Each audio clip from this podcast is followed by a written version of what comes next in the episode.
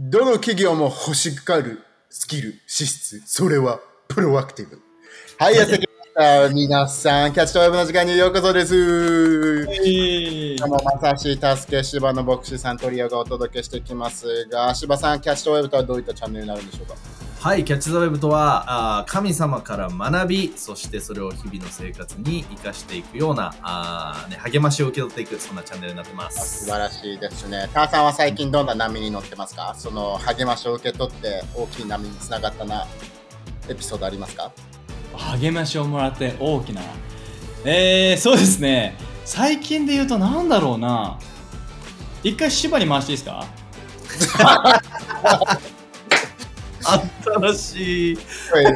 今今中継今すみません中継ちょっと乱れてましたね。すいません。あ あ、えっと、最近励まされて、そうですなんで最近な励まされてより大きい波に乗れているなっていう感じたこと。いやもうあのこれはですねもうキャッチ・ザ・ウェブのチャンネルなんで言わせていただきますあのみんなからいただくあのさまざまなメッセージの中でのあのさざ波楽しんでます。僕は。えさざ波楽しんでますって言われてんだ？さざ波楽しんでますは何人かから DM で来ますおおすごい。今日のさざ波良かったっていうのが何人かからあの多くはないです。ただあの数人からいただく時にあさざ波やっててよかったって。すごいじゃん。それを聞いてもっと大きいお笑いという波が起きてるんですか？そうですね。そこをやっぱ目指していきたいですね。何がいつも変わらない？ターさんどうですか？芝のそのギャグ戦といいますかストーリーテリングの中でちょっと波が大きくなってきた中は感じますか？客観的に。そうですね。なんか風が吹いてきたなっていう感じのあのー これからこれから来るぞとまだなんですね、じゃあ。今日は荒れるぞ今日は荒れるぞっていう感覚をね今 朝の海の雰囲気を感じます漁師が海に出た時ね。そうです荒れるのがいいそういうのそう言われると確かに本当にみんなからのコメントとかであの励まされて、このキャッチ・ザ・ウェブのね、この収録の時間とかも含めて、もう何かね、本当このみんなと共にえー学べるのが最高だなっていうのが最近あるかな。うん。確かにね、キャッチ・ザ・ウェブに対するビジョンも俺たちちょっと大きくなってきたよね。もっと多くの人に届けたいとかね、もっと有意義なコンテンツを。そうだね。なんか人のためになるものを作りたいよね。もともとそうだったけど、もっとなったね。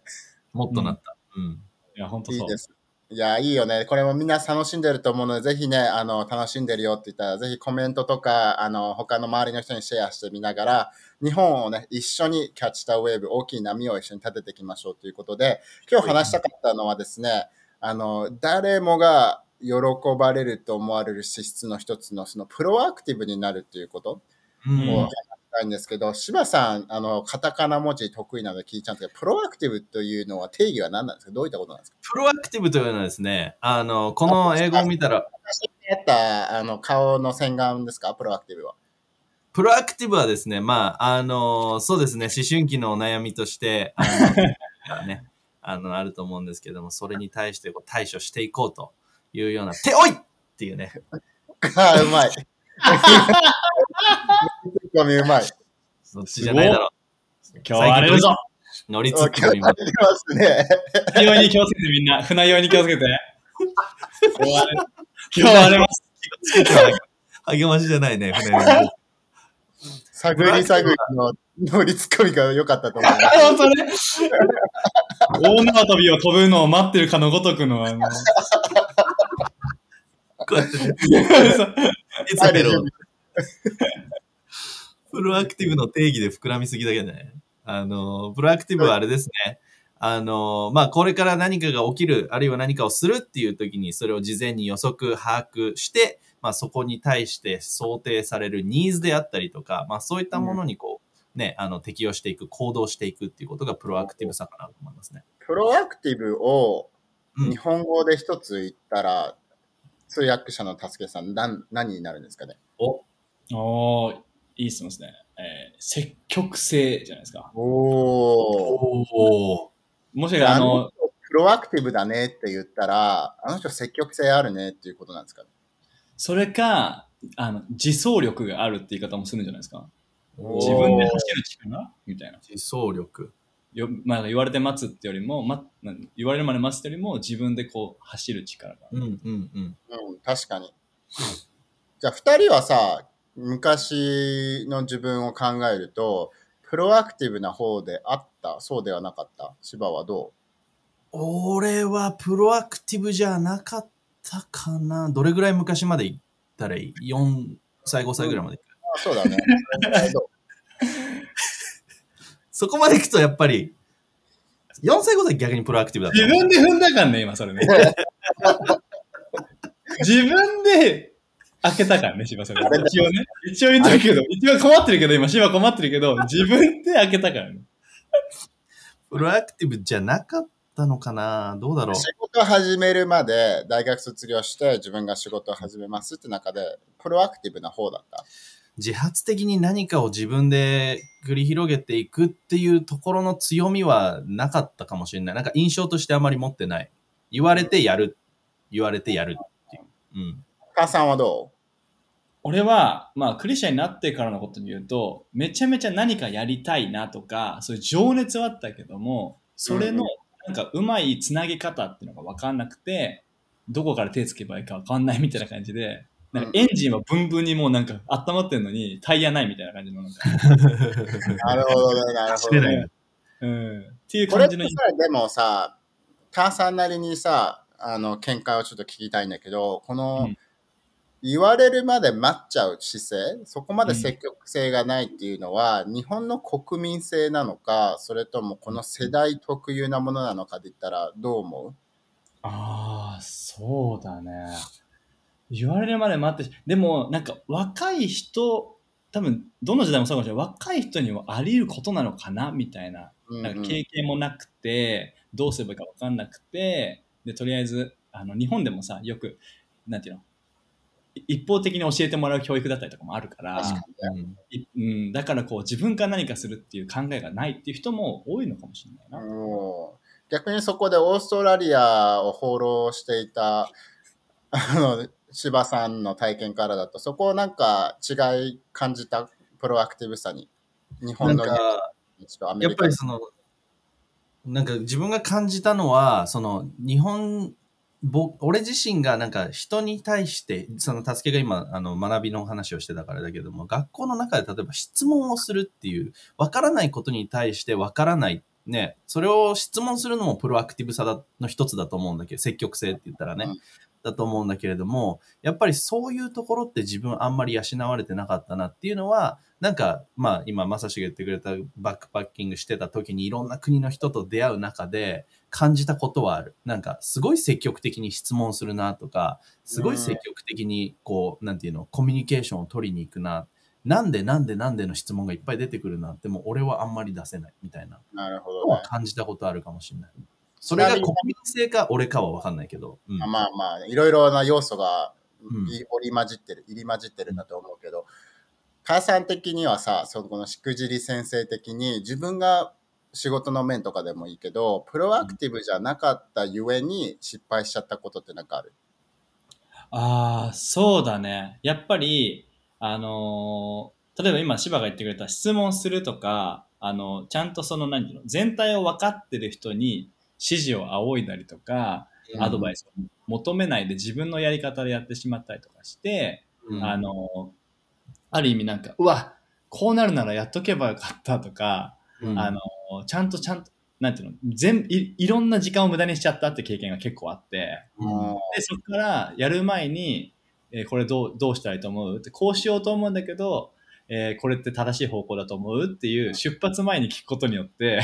うん。あの正しい方向に進めるようになったっていうのは、まあちょっと具体例はあんまりないけど、あの出せないけど、そういう経験いっぱいある。うん確かに、でもそれに関係で言うと、柴さんもさ、編集、ビデオ編集のところでさ、うんうんもう編集終わっていくぞっていうところに BGM が合わないって言われてて、全部作り直すとかあったよね。そうだね。あの、最初から聞いておけばよかった問題は、多々あるねあ。もっと、もっと求められてるものを最初に聞いておけばよかった。でもそれ、今のキーワードかもしれない。求められてるものを最初に聞いておけばよかったっていうう。んうんうん。だからやっぱさ、リーダー的な観点から言ったり、牧師的な観点、まあ誰か人をまとめているチームのリーダーとかでもいいけど、なんかそういった人たちだったら、ターさん、これはやっぱり他の日本人特有なものかもしれないし、この世代の特有なものを理解しながら、うん。枠組みをやっぱり与えてあげながら求めているものをちゃんと教えなきゃいけないっていうものがあの大事になってくるんでしょうかね。そうだね。例えば俺もリーダーとして学んだのが、これお願い、これよろしくねっていう言い方よりも、俺たち今ここに進んでて、今この分野が必要なんだよね。だからこれを託していい、そのためにこれとこれとこれをやることがそれを満たすんだよみたいな、なんていうの、うん。うん、そういう、ここまで細かく説明することが、うん。あの、うん、結構うまくそれがこなされることになっていくなっていうのはなんか学んできたかもしれない。うん。で芝でもそこの中のうまいバランスはどこなのかなと思うのが、ちょっと出しゃばりすぎても良くないっていうのがさ、リーダーシップの中であるわけじゃん。出しゃばりすぎてうん。細かすぎる指示とか、ちょっとはいはい。マイクロマネジングしちゃったりとうんか、あの、ちょっとパワハラ寄りになっちゃうわけじゃん。これやってる、これやってる、これやってるっていうのはね。うんそこのいいバランスっていうのはどうやって見つけていくべきなのかな、リーダーとしては。最近すごい俺も学んでるのが考えさせるっていうことによってそれがその人本人の、まあ、スキルだったりとか養われていく、まあ、知恵になっていくけ経験になっていくっていうのがあると思うからこそやっぱり今も言ったけどフレームとしてゴールを伝えてあげる、ね、助けてるのはビジョンを伝えてあげる。何があなたに求められてる達成してほしいことなのかっていうのを伝えた上でじゃあそれを達成するためには何が必要なんだろうね？一緒に考えてみようか。俺だったらこうするかなっていう時々ヒントを与えることもあるかもしれないけどなんかそういうなんて言うんだろうな。そのフレームを与えてあげるテンプレートを作ってあげるっていうのはあの新しい人がプロアクティブになるためにしやすい方法なのかなっていうのは一つ思う。うんうんうん。でターさんなりにはさ、何かきっかけでもっと自分が積極的にとか、自走的に、またはもっと先を考えられるようになった、なんか助けてくれたツールとか考え方とかって何かあったの？ああ、そうだね。で、俺の中でマジで改革的に変わったのは、全体像を理解するだったんだよね。うん。なんか自分の今までは言われたことっていうか、自分の役割しか見てなかったとこが、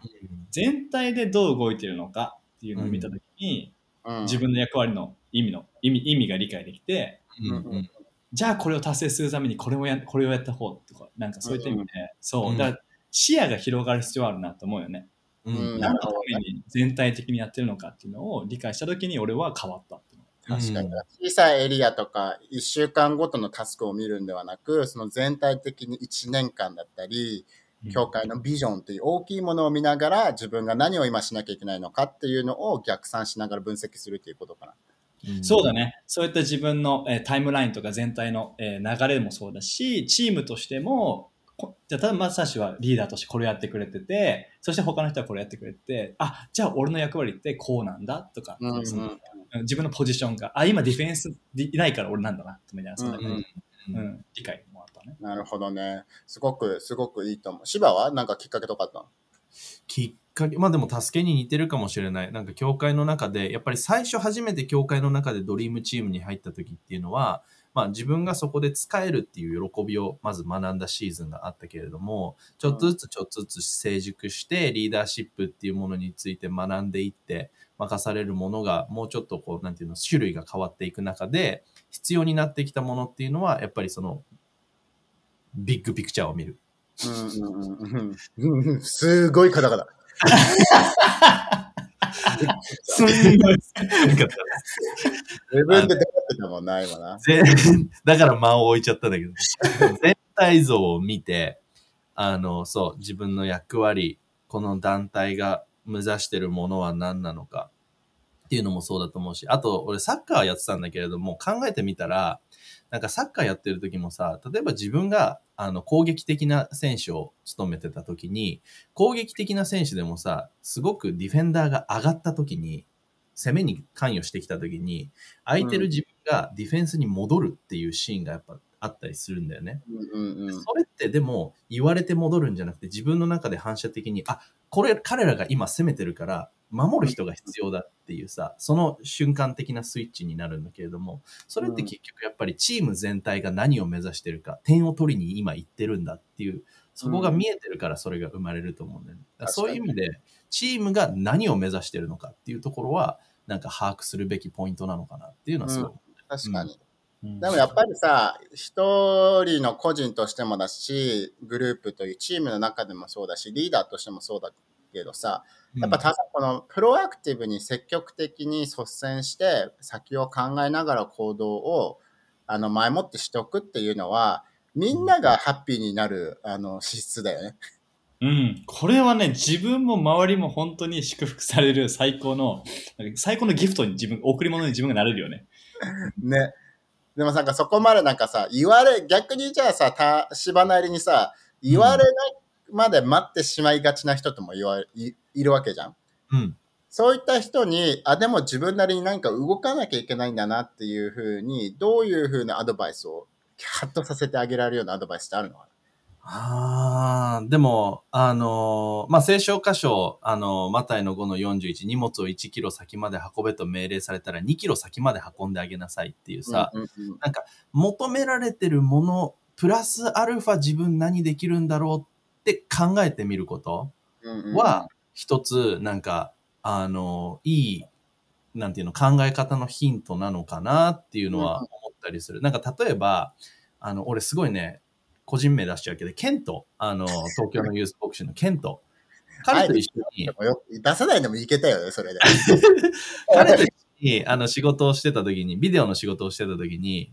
彼がまさにこの聖書箇所を、あの、体現してる人物だなと思って。うんっていうのが、あの、撮影があるから機材を全部、あの、なんていうの、パックダウンして、バンに積み込まなきゃいけないっていう時に、彼はいつも、なんかその、ただ、バンに詰め込むために機材を、あの、なんていうの、片付ける。片付けてオフィスの横に置いておくだけじゃなくて、あで、言われたものをやっておくだけじゃなくて、一応芝多分必要かも、必要になるかもしれないから、この機材とこの機材とこの機材も一応もうパッキングしといたからっていう、うんめっちゃそれ助かるっていうシーンが幾多幾度となくあったんだよね。うんやっぱそういうところがなんか言われたこと以上をやってくれてるっていうの、かゆいところに手が届く人材うん確かに。さっき言ってるね、率先的だね、それはね。うん前もって考えておいたってことだもんね。うんそうそうそえーいいね。でもさ、あの、良きサマリア人のストーリーでもさ、親切なサマリア人のストーリーでもターさんさ、そこが結構やっぱりその、手当てをね、実際にしてあげた、倒れた人たちを解放してあげたサマリア人の人っていうのもさ、結構プロアクティブだったよね。うん、この人はね、マジでこれは俺たちの模範ですよね。うん。うんだって、かわいそうに思って駆け寄って、傷口に薬塗って、ね、こうやって手当てしただけじゃなくて運んであげてっていうね。うんそして、なんと、あの、宿代も払いつつ、一番すごいなと思うのは、足りない分は私が帰りによって払いますっていうふうに先にこうやってうんうん。想定して言っているのね。う。うん。なんかここの中のシーンを見るとさ、やっぱプロアクティブさっていう積極的に先を考えるところのさ、重要なところがあるなと思うんだけどさ、この芝のここのやっぱ解放してあげたっていうのは、まず何かをするとか問題解決をするっていうのが、プロアクティブになるまず第一歩目なのかな。問題とかやってることのそれを認識するっていうことが、その先を考えるきっかけにもなるのかな。そうだね。なんか今のニーズを見て、それを満たすっていうところ、言われてやるっていうよりかは、ニーズがある。あ、じゃあ多分これやったら助かるんじゃないかっていうところからのアクションっていうのは、あの、積極性な、のある行動なんじゃないかなと思う。確かになんかそこのまたの5の41でもさ、芝が言っててくれたみたいな感じだよね。ここが助かるんだろうなっていうのを前もって考えるっていうのは、すごく率先的だよね。そうだね。うん。芝が一番助かるのは何？なの俺が一番助かるの？一番これやってくれたら芝喜んじゃうってやつはある？俺がい、あー、なんだろうな。今今で言ったら、うーん、まあ、なんだろうね。あるだろ、なんかは。ターさんはある？ターさんはなんか、もういろんな場面に適用できるけど、こういう風にしてくれて、プロアクティブになってくれる人は、本当に痛いところじゃなくて、かゆいところに手が届いてるなっていう仕草とか、うん一言とか。そうだね。一言、あのね、さっき芝も言ってたけど、その、これやっといたよ。あの、っていう一言さ、あの、うん。あの、多分ここって助け、ここで忙しいと思うから、ここは任してやっといたからって言われた時に、マジ頼りになるなって思う。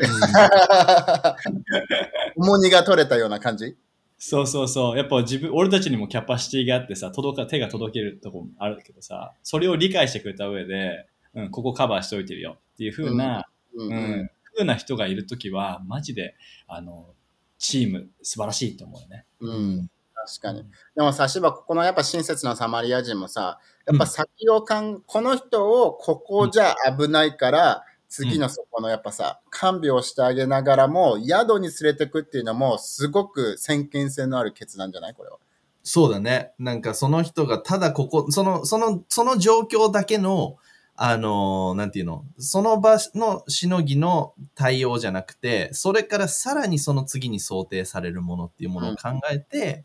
あの、これしたら、まあ、この時は違うかもしれないけど、これしたら嬉しいだろうなって、これしたら助かるだろうな。これがこの人のためになるっていうさ、うん。やっぱその、その行動っていうのが、やっぱり、あのここから学べるプロアクティブな姿勢なのかなっていうのは一つ思母さん、これを日常に置き換えたらどういったことが小さいことでもいいけど、俺たちできるのかな。そこだけじゃなく、どっかに連れて、安全な場所に連れてってあげるっていうような、うんあの、コンテンコンテクストから言うとさ、自分たちが日々できるそこのエリアで率先的になれること、積極的になれることってあるのかな。そうだね。だからこのサマリア人の人の特徴は、ビジョンを置いてる場所が本当先だなと思って、その人の応急処置がビジョンなんじゃなくて、う。うんその人が日常生活に戻れることが多分この人のビジョンだったと思うんだよね。確かにね。だからそれに必要なものを割り出すことができたんだと思うんだよね。そうだね。うん、だからこそ今俺たちに必要なのはやっぱりこう今与えられてるものにフォーカスするっていうよりもそれのそれが実現できることえうんそれが何のためにやってるのかやっぱビジョンに戻っちゃうんだけど、うん、例えば確か教会のドリームチームメンバーでに。何かアウトリーチチームに例えばいるとしたら、ただ、あのね、行くっていうよりも、うん、これを通してどれ、どういう人たちに、どれだけの人たちに手を差し伸べられるかっていうのを見ながら、じゃあ、ここに行こうとか、これをしようとか、っていうのを、なんか考え方になるのかなって思うね。うん、確かに。だからやっぱ積極的になるとか、自分から何かを自発的にやるってなった時に、このやっぱビジョンをちゃんと明確に理解するとか、ビジョンの一部になってるっていうのが、すごく鍵になってくるとは思うんだけど、芝なりにそれの見解はどうですか？なんかそうだね。これ、まあちょうど、あの、これ話す前にまとめてたけど、リーダーであったとしても、プレイヤーであったとしても、そのまあビジョンをしも、あの、把握する。まあ言い方を変えたら、求められてるものを知るだったりとか、ゴールを知る。あーっていうのがまずそれ、一つ目のステップとして必要だと思うんだよね。プロアクティブになるためのファーストステップ。うん。で、そこにさらにプロアクティブな姿勢として多分それを聞かなきゃいけないっていうのはプレイヤーの人だってあるかもしれない。それをリーダーに聞く。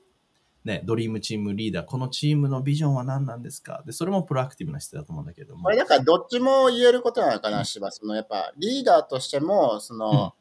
あの自分も今日ハッとされたんですけど、自分ももっと多分伝えなきゃいけないんだなっていう、こういうことを求めているんだよ、こういったことが目標なんだよっていうのも伝えなきゃいけないし、うんその、あのチームのメンバーの人たちとしても、それを合ってるかなとか、何が求められてるのかなっていう、分かんないんだったらそこをすり合わせるっていうのも、お互いがやっぱ積極的にプロアクティブにならなきゃいけないってことだ重要だと思う。なんか、そのプレイヤーがプロアクティブになるためには、リーダーがプロアクティブになれるため、リーダーがプロアクティブになれるチャンスを、そのプレイヤーがプレ、プロアクティブになれるためのチャンスを与えてあげないといけないと思うから、こっちからもやっぱりある程度ね、最初に助けが言ったように、あの、あれやっといて、じゃなくて、うんこれが見たいんだ。でこれ、あなたにこれを任せるよ。ね、達成してほしいことはこれだよっていうことをやっぱ明確に伝えてあげる。うん。で、その中でそれをぷ受け取ったら、今度は、その任せられた側、うんまあ今の言葉で言うとプレイヤー側では、それを達成するためのステップっていうものを考えていかなきゃいけないとうん思うんだよね。うん任せられてるゴールのためにこれとこれとこれとこれをやろ母さん、これでもさ、リーダー側からの視点からとしたらさ、やっぱりその、一人一人の才能とか、あの、なんだろう、ギフト、性格っていうのを理解するっていうのも、すごくやっぱ大事なのかなって思うのは、うん。例えばなんか、ただボールを投げてすごくビジョンを理解するからこそ、フレームワークなくても全部できちゃうっていう人もいるかもしれないじゃん。そうでもそうじゃないかもしれないから、助けがなんかそこの人の性格とか、あの傾向を理解しようと、なんか特にやっていることとかってある？ああ、そうだね。なんか、まず、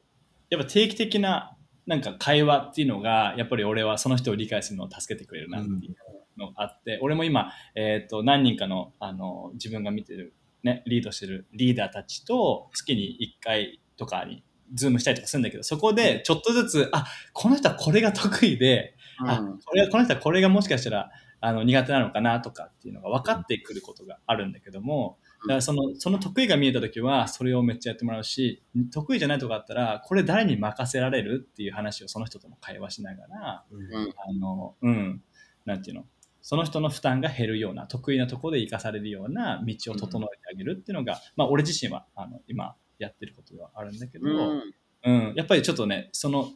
理解するためには旅路が必要だなっていうのが最近感じてる。うん。が時間を過ごしてあげるっていうのが、まあリーダーとしてはあの大事ということだよね。その人を理解する上では。うんそうだね。その上で分かってきたら、その人が一番、あの、花が咲けるような、なんかさ、活躍できるようなものへと導けるように、なんか提案してあげたりしたいなと思うん、素晴らしい。でもやっぱ芝、日本が変わっていくとか、やっぱこの世代がどんどん盛り上がって、ね大きいことをしていくっていう上では、一人一人のプロアクティブさ、率先的な積極的な姿勢っていうのが必要に、いろんな全てのエリアになってくるよね。なってくると思う。で、やっぱりなんか、今を見てて、この次世代の素晴らしいなって思うところは、うんいろんなことができる世代、で、それを見つけた時のスピードと吸収力と何かを生み出すエネルギー、力、創造性っていうのがものすごいある世代だな。で、そのために必要なツールも身近なところにあるのが、今の世代のすごく祝福されたところだと思う。でもそこにさらに、じゃあ、ゴール、ビジョンっていうもの、そしてそこにみんなのチャンネルがバンって向いた時に、うんめちゃくちゃでかいインパクトを起こせるっていうのを、やっぱこの世代に信じてるからこそ、うんゴール、ビジョンとそれへのステップ、プロアクティブに動いていくっていうところ、そこのスキルが身についたら、ものすごいでかいことを起こせるんじゃないかなっていうのうんは確かに。思ってる。うん。あさんなんか、プロアクティブになれるためにみんなになんかアドバイスとかありますか？そうだね。あの、質問をね、してくださいっていうのがまず大事なんだけど、でも、ネクストレベルの質問の仕方を言うと、あの、ロドさんとかにも俺たちはよくトレーニングしてもらうんだけど、あの、どうしたらいいっていう質問よりも、うん。俺はこう思うんだけど、どう思う、うっていう質問の方が、めちゃめちゃリーダーとしては有意義な会話になるから、そうだね。なんか、提案を持って質問する人になったら、それはプロアクティブでエクセレントな人なのかなと確かバイトで、バイトで言ったらあれだよね。先輩何したらいいですか？っていうよりかは、うん。先輩これ必要だと思ってこう思うんだけどどうすか？みたいな。言う方がいい。うんうんうん。そう、そうした方が、あ、そうだね、それいい提案だけど、こっちの方が正しいねとかっていういい会話になるし、俺たちも逆にどうしたらいいって言われると、え、どうしたらいいかな？なんか、なんていうの、ゼロから一緒に考えなきゃいけないけど、提案もらった方が軌道修正しやすいんだよね。うんうん。あとその人がどう考えてるかっていうのも見えるからね。うんうんうんうん。ジャッジしてるえ？常にジャッジしてるんですか？それ。突然なんなの？突然の何その、ヒュイってやつ。いや、見えるからねっていうからさ。そうやって突然のヒュイだよ、それ。でもなんかさ、最後に、炭酸なりにさ、恐れとか、周りからの目線っていうのが、自分たちをプロアクティブにさせないような、引き戻すような力にもなっちゃうと思う、時には。いや、あると思う。やっぱりさ、やっぱリーダーに聞けないっていうのも、聞いて、なんでここも分かってないんだって思われたらどうしようとかさ、うん。聞いて、なんか、本当に聞いてばっかだなとかって思われたくないなとかもさ、うんあると思うけど、でも、俺たちってそういうレベルで生きるのやめないって話だよね。おお、格言出ましたね。うん。なんかさ、うん俺たちって一緒に進んでるわけだから、一緒にイエスの福音を伝えるためにいるわけだから、とか、例えば会社だったら、もっと大きい、このを大きくするためにあると。いろんなビジョンあると思うけど、なんかそこの会話以上に、それを進ませよう、前に進ませようっていうところで生きていきたいなと思うね。いやー、さすがですね。やっぱでもさ、いろいろなアイディアを出すとかさ、それこそやっぱ仕事を始めるっていう率先的なね、積極性とかかもしれないけどさ、やっぱ芝、ここのやっぱ失敗への恐れっていうのはさ、人を積極、人の積極性を奪うものだよね、喜びと。そうだよね。うん。だ失敗を恐れないこと、まずその、俺たちリーダーからの心をじゃあ今、あの、なんていうの、みんなに話すとすれば、失敗は全然 OK だよっていうさ、失敗して学ぶ。芝俺ら芝絶対失敗したら怒るぞっていう人かと思って。を どういうキャラクターにしたいんだ みんなの印象をそうやって操作するのやめてもらいたい。メディアを使ってね、そういう印象。印象操作。印象を操作するのやめてもらいたいぞ。失敗していいんだよっていうのがやっぱりリーダーの心だし、リーダーの皆さんそういう心を持ちましょう。そして、あの、そこの、でも失敗し続けちゃう人はどうなんですか？失敗していいんだぞって言うけどさ、同じことの失敗ばっかしちゃう人もいるわけじもうそこは、あの、さ 失敗して、そこの失敗から学ばない人はダメです。同じ失敗をあの5回も10回もしてる人はダメです。ダメな時もあるのね。失敗してもいいけどダメな時もあるのね。失敗してもいいけどダメだよ。俺も言われた。失敗はいいよって。でも、その失敗から学んで、次その同じ失敗をしないために考えることが大切だ。確かに。ジョン・マクスウェルも言ってたもんね。失敗は発見したら失敗じゃなくなるんだよ。そこから学んだら発見になるんだよねって言ってたもんそうそうそうそう。だからそこから失敗を恐れずにあの学んでいこうと。あと、質問を恐れないでいいよ。いや、でも俺、芝に質問するのちょっと怖いな。僕をやめてもらってもいいかい 僕をそういう風にするの。恐れ、恐れ。でもなんかさ、でもた時にはいるかもしんないじゃん。そういう、いや、牧師に質問するのは怖いなとかさ。はいはいはい。そこのさ、なんて言うんだろう、距離感を感じちゃう人いるわけじゃん。うんターさんなりにはなんかどういうふうにそこのさ、距離感を、あの、リーダーとしてね、他の周りの人との壁っていうのをぶち壊してるの。うわぁ、それマジでいい質問だよね。なんか、たまにやっぱすごくかしこまってさ、アプローチしてくれる人もいるけどさ、俺からしたらさ、いや俺普通にノーマル、normal people だよってすごく、あの、芝風に言うと normal people だよっていう。俺は言わないで。芝風に言うとそう、俺 normal people I'm っていういう感じでさ、一応、うん、ででも、なんかそういうふうにもうアプローチしてくれた人は、全然大丈夫だよって、普通に聞いてっていうふうにあの言うけどね。でできるだけ、うん、そういうふうに伝わってほしいなって思ってる、いつも。芝なんかしてることあるの？芝だからやっぱ面白い話とかいっぱいしながらその壁をぶち壊してるのはそのため？それそれなんですよ、まさしさん。本当に、みんなの、ね、あの、アプローチャブルであるっていうのは本当に大切だアプローチャブルって。あの、本当にカタカナじゃない。本当にカタカナじゃないやつ。みんなが接しやすい姿勢をやっぱりリーダーも持ってあげるっていうのはすごい大切だと思うよ。うんうん。芝がしてることはあるの？それをするために。俺？ジョーク言ってつつく。それいじ、いじめてるだけじゃないですか？あの、ジョーク言って空気凍らせようでつつくって一番怖い。でも、でもそれによってさ、あ、この人もな普通の normal people なんだなって思うでしょ？うん、ジョークにもよる。それで毎回面白いことを助けみたいに言ってたら、それは逆にそれもまたそれでプレッシャーだと思うぜ。いや、それは俺、それも印象操作やめてください。それもそれで恐ろしいことするのやめて。ハードル上げてる。ハードル上げて、くぐれちゃうよ、それ。そうですね。まあでも皆さんこれあれですよね。いろんな、まあ人間関係の上でも質問をしながら、うんかるアイディアとかやることっていうのも、そのやっぱ一歩先、一歩先を考えながら、あの、よりいい教会を作ろう、よりいいチームを作ろう、よりいい会社にしていこうっていうことが、あの、やっぱ率先的になるプロアクティブな人材ってことですよね。そうだね。うん。いいね。プラックになりましょう、皆さん。うん。そうだから今週このポッドキャストを聞いてみんなができること適用として一個言ってもいいですか？いや、もうおおいや、いいですか？って聞かれたから、ちょっと時間確かにね。ノーノーっていうさ、言われる可能性もあることだからね。言わせてしまうことね。言いますよ、あります。はいでももしでもめちゃくちゃ言いたいんだったら、どうぞ。はい。えーじゃああなたができることとして、あの、バイト先でも仕事場でも、協会のドリームチームの中でもね、牧師リーダー、あー自分の先輩上司に、やっぱり、こう、ゴール、求めてるものは何ですかっていう質問をぜひしてみましょう。うんそこから始めてみたら、始めて、助け風に言ったら、そこから始めてみない？俺風なんそれ。おっす。はい、てなわけで、今週のキャッチドウェブも皆さん聞いてくれてありがとうございました。なわけで、いいねとか高評価、またはいろいろシェアしたり、チャンネル登録して、皆さんに一緒に大きいキャッチウェブを、